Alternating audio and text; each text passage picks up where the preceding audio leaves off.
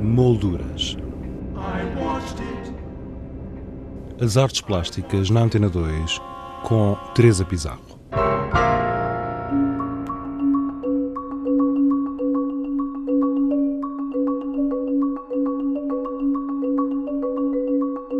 O CAM, Centro de Arte Moderna da Fundação Calouste Gulbenkian, apresenta imagens ou sombras do artista irlandês Gerard Byrne, uma exposição inserida no Festival Tão de Imagem que conta com a curadoria de Henrique Juncosa e Isabel Carlos, diretora do Centro de Arte Moderna, com quem conversamos. O que vemos em Lisboa é parte de uma exposição que ele mostrou no IMA, o Museu de Dublin Ehm, de arte moderna contemporânea, ehm, de imagem em movimento, ehm, e chama-se Imagens ou Sombras e cobre eh, os últimos anos de produção. É um jovem artista, portanto, com 40 e poucos anos, eh, cobre a produção eh, dele dos últimos anos.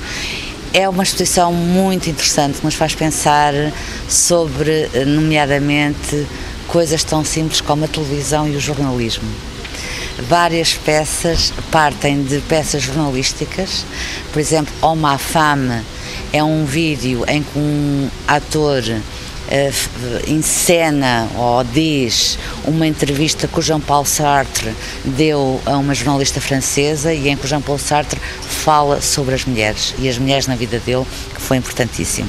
Homens a falar é o que mais vão encontrar em imagens e sombras, porque eh, Gerard Byrne está muito uh, interessado em precisamente refletir sobre a questão da masculinidade e a masculinidade, porque a masculinidade e os homens foi quem escreveu a história, mas raramente nós, e sobretudo os homens, as mulheres acho que às vezes até mais, mas os homens raras vezes fazem uma espécie de reflexão sobre a masculinidade. São homens que muitas vezes estão à deriva, é uma masculinidade à deriva por vezes. as personagens são um bocadinho exageradas, estão sempre muito bem vestidos, são muito poserras, são muito masculinos de tal maneira que nós começamos de facto a interrogar sobre o que é isto de ser homem e sobre o que é isto da masculinidade.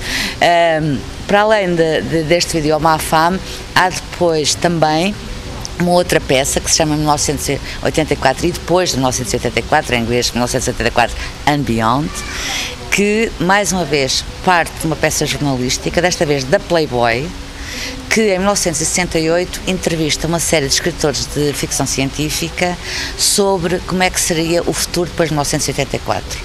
E é delirante porque desde eh, que depois de 1984 haveria uma nova nacionalidade, os lunários, ou seja, os nascidos na Lua, até que depois de 1984 já seríamos imortais, porque a medicina teria avançado tanto que nós já não teríamos essa esse aborrecimento, que é a morte, é uma peça uh, que de facto nos faz sorrir, mas ao mesmo tempo perguntarmos: mas como é que alguém pode ter pensado isto? Uh, e que joga também com a própria arquitetura do CAM, porque o CAM foi uh, inaugurado em 1983 uh, e, e, e, nomeadamente, o edifício onde é filmado este 1984 lembra muitas vezes também o edifício da sede da Gulbenkian e, portanto, e daí que é que pela primeira vez o hall do CAM é mesmo usado para mostrar uma, uma obra de arte e, portanto, a exposição começa ainda antes da sala polivalente e da sala de exposições temporárias para também fazer refletir sobre a arquitetura, que, porque essa, isso é algo muito presente no trabalho do Gerard Byrne. Todas estas peças, apesar de terem Uh, claramente uma reflexão sobre o cinema, a performance e a televisão, uh, implicam por parte do espectador o contrário do que é a nossa postura à frente da televisão. Todas estas peças nós temos que ir de um ecrã para o outro.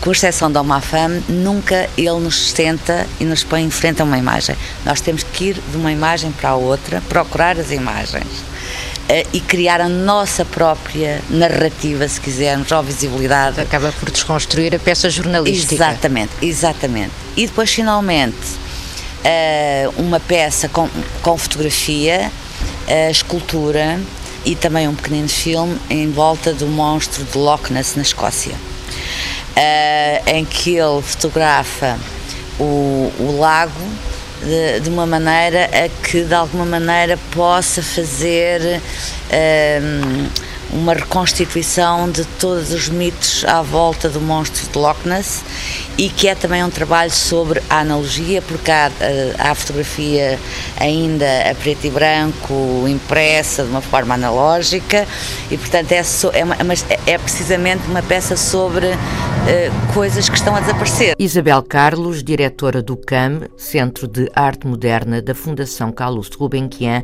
e um dos curadores da exposição Imagens ou Sombras do artista irlandês Gerard Byrne, que apresenta pela primeira vez as suas obras em Portugal. Para conhecer algumas destas obras, já sabe, basta aceder ao blog do programa em rtp.pt/molduras.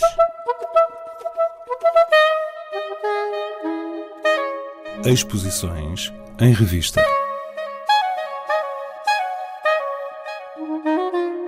Em simultâneo com a exposição de Gerhard Byrne, o Centro de Arte Moderna apresenta ainda na nave principal uma exposição antológica do artista Carlos Nogueira.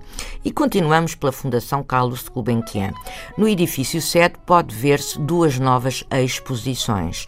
As Idades do Mar, uma mostra que reúne 108 obras vindas de meia centena de instituições nacionais e estrangeiras e que conta com mais de uma dezena de peças da coleção do Museu d'Orsay. No mesmo espaço, mas na galeria de exposições temporárias, no piso menos um, um chá para Alice, uma mostra constituída por uma centena de originais de alguns dos melhores ilustradores contemporâneos que apresentam o seu olhar sobre a obra Alice no País das Maravilhas e da Fundação Carlos Gulbenkian para o Museu de Évora, que apresenta uma exposição com obras do acervo do Centro de Arte Moderna da Fundação Carlos Gulbenkian e do Museu Nacional de Soares dos Reis, uma exposição subordinada ao tema da paisagem na coleção destas instituições. Em Vila Franca de Xira, o Museu do Neorrealismo apresenta, a partir de hoje, Revolution do artista João Louro uma mostra integrada no ciclo de exposições de arte contemporânea The Return of the Real. Quanto a nós, regressamos na próxima sexta-feira com outras sugestões. Até lá, tenha uma boa semana. Boa tarde.